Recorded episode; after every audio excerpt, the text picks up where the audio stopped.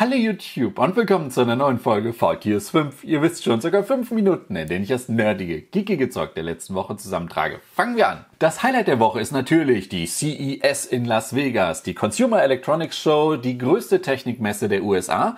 Und ich war zum allerersten Mal live vor Ort und konnte mir da die zahlreichen Neuigkeiten bzw. die zahlreichen Konzepte angucken. Das größte vorweg, nein, Sony baut kein eigenes Auto. Das war zwar ein Prototyp, der auch fahrtüchtig war, aber das war ein Konzept.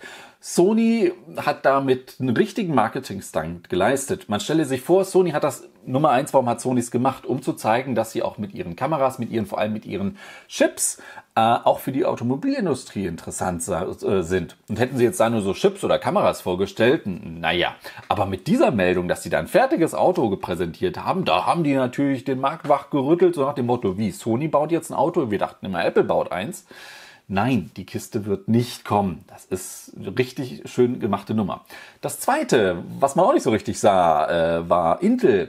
Intel hatte NUC vorgestellt, die Next Unit of Computing. Äh, kleines System, wo alles drauf ist, also kleines Board, Chip mit drauf und, und, und, und, und. Das sah man aber von Intel gar nicht. Genauso wie Intels erste eigene Grafikeinheit, die halt nicht, also die in einem Chip drin ist, sondern eine separate Grafik Karte sozusagen. Ähm, da sah man auch nur die mobile Variante in irgendeinem Laptop, wo dann Full HD 60 Frames in einem Spiel gezockt oder lief. Aber das ist sowas, da, Intel geht jetzt nicht in Konkurrenz zu AMD und Nvidia.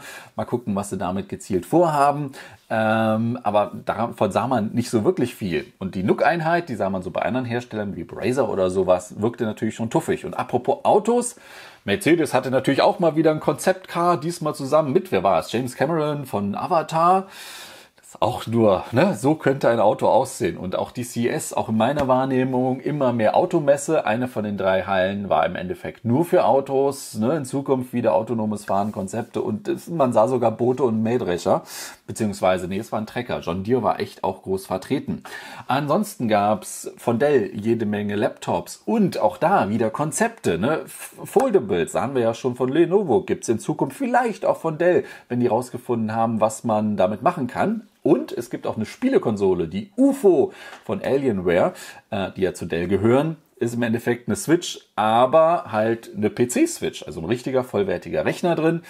Der Lüfter drehte die ganze Zeit auf 180. Also, was man da, vor allem, das Ding ist auch nur ein Konzept. Da steht noch in den Sternen, ob das jemals kommt. Ich fand es aber auf jeden Fall schon sehr fertig. Bei Lenovo sah man dann endlich mal die ganzen angekündigten ThinkBooks, die in China im Endeffekt nicht bewundern durfte, konnte man da jetzt wenigstens mal anfassen. Bei Samsung sah man fast randlose Fernseher und die ganze 8K-Nummer sah man auch überall. Ne? Das ist so, die Industrie versucht es wieder an allen Ecken und Enden mit der Zukunft von 8K und gebogenen Displays. Smart Home und 5G stand diesmal gar nicht so im Vordergrund bei denen. Ähm, und ansonsten gab es jede Menge kleinere Hersteller mit kleineren Anstückkündigungen und in der Regel einfach nur groben, naja, normalen Produktupdates. Und apropos Smartphones, von Samsung hörte man zu CES noch, dass jetzt neue Verka äh, Verkaufszahlen zum Galaxy Fold raus sind. Genau, wollten sie es nicht sagen. Hieß es denn auf einmal irgendwas zwischen 400 und 500.000 verkauften Galaxy Fold Geräten. Und wenn man sich da die Preise anguckt, huiuiuiui, also in Deutschland wurden die bestimmt nicht verkauft, wobei ich auf der CES auch einige von diesen Klappdingern sah. Aber das sind natürlich schon mal krasse Zahlen. Ich wundere mich nur, warum sie sich da nicht komplett in die Karten gucken lassen. Ich glaube, die hatten mal damals ausgerufen, sie wollten 2019 eine halbe Million von den Geräten absetzen. Zwischendurch haben sie mal aus, eine falsche Zahl rausgehauen von einer Million. Ähm, und ähnlich sieht es auch bei Huawei aus, wobei Huawei sagt einfach, sie verkaufen derzeit 100.000 Galaxy, äh, Galaxy, nein, Huawei Mate X Geräte, also das Faltgerät von Huawei, äh, also 100.000 Stück pro Monat. Die haben die Dinger im, in, ab November konnte man die ja kaufen und man kann sie bisher auch immer noch nur in China kaufen. Das würde jetzt ja bedeuten, dass sie 200.000 Stück von den Dingern verkauft haben. Die Dinger kosten ja auch fast zweieinhalbtausend. Boah, das sind so Zahlen bei beiden, puh, da frage ich mich, wo die Geräte sind. Wahrscheinlich alle in Asien.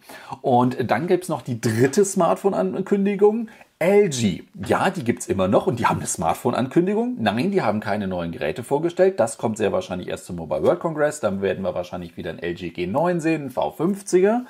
Ähm, aber LG hat jetzt ausgerufen, sie bleiben den Smartphones treu und sie wollen bis 2021, also Ende nächsten Jahres wollen sie in der Smartphone-Sparte wieder äh, Gewinn machen.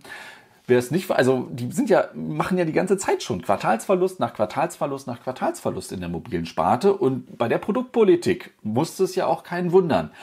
Jetzt haben sie gesagt, wir wollen in zwei Jahren wieder gewinnend machen. Wie sie das Ganze machen wollen, haben sie aber noch nicht verraten. Und dann kommen wir noch zu meiner Sensationslust der Woche. Sonos verklagt Google. Und hätten sie die Kohle oder die Möglichkeiten, würden sie auch direkt noch Amazon verklagen. Sonos wirft beiden Großen vor, äh, gegen ihre Patente äh, zu verletzen. So, und nicht nur das, zwischen den Zeilen sagen sie auch, hey, diese beiden großen Tech-Firmen, die behandeln uns echt schlecht. Google hätte zum Beispiel extrem was dagegen gehabt, dass man beide Aktivierungswörter für die beiden digitalen Assistenten, also Google und ähm, parallel gleichzeitig auf Sonos-Lautsprecher nutzen können. Google hat angeblich gesagt, wenn ihr das, dieses Parallel-Feature einbaut, dann ziehen wir die Unterstützung für den Google-Assistenten zurück. Und nicht nur das, Google will auch äh, über Produkte informiert werden, die in Zukunft von Sonos auf den Markt kommen. Aber in erster Linie geht es erstmal um die Patentverletzung. Sonos sieht sich da auf einer sicheren Seite, sagt aber auch, wir haben es jetzt lang genug versucht, das, naja, ohne Öffentlichkeit und außergerichtlich mit denen zu klären. Jetzt reicht es, jetzt verklagen wir Google. Vorher haben wir uns schon mit äh, Denon gekloppt und da auch schon gewonnen.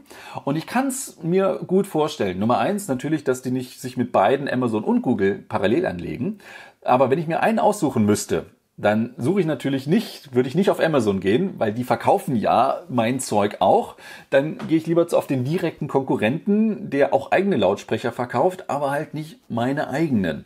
Bin ich mal sehr gespannt, wie die Sache ausgeht. Kleine Spielemeldung haben wir auch. Microsoft hat gerade verkündet, dass zum Series X Start, also die nächste Generation der Xbox Spielekonsole, die ja Ende diesen Jahres erscheinen wird, von den Microsoft Studios keine Exklusivtitel rauskommen werden für die Konsole. Alles, was sie in Spielen dann rausbringen, ist sowohl für den Vorgänger als auch anscheinend für den PC spielbar. Ähm, und mal ganz ehrlich, also Exklusivtitel für die neue Konsolengeneration, das traue ich am ehesten dann auch doch noch Sony zu. Kommen wir noch zur Unterhaltung der Woche und die ist diesmal bei Netflix. Da sind übrigens jede Menge neue Staffeln gestartet, von DC Titans an über äh, Lost in Space, zweite Staffel, die ja schon über eine Woche her. Aber ich habe mir im Flieger Game Night angeguckt eine, nennen wir es einfach mal Klamaukkomödie, die mich positiv überrascht hat. Es geht um ein, sagen wir mal, ein Pärchen in den 30ern, die mit ihren Freunden immer Spieleabende machen und äh, in einer wilden Nacht Abenteuer über Abenteuer über Abenteuer erleben und ich habe mich dermaßen weggegackert im Flieger. Vielleicht lag es an der Höhenluft, aber ich fand das einfach mal eine richtig gelungene Seichtunterhaltung, die jetzt gerade, und deswegen komme ich darauf, äh, auch bei Netflix zu sehen ist. Zur Feier der CES-Woche gibt es auch noch ein brandneues QWERTY und ich sage nur Honk Honk oder ich glaube die Amis sagen dazu immer Yonk Yonk. So, das soll es gewesen sein mit VTS 5, Folge 426. Ist vorbei. Euch einen schönen Start in die Woche. Macht es gut und bis zum nächsten Mal. Tschüss. Generation, nee, Next Unit of Computing.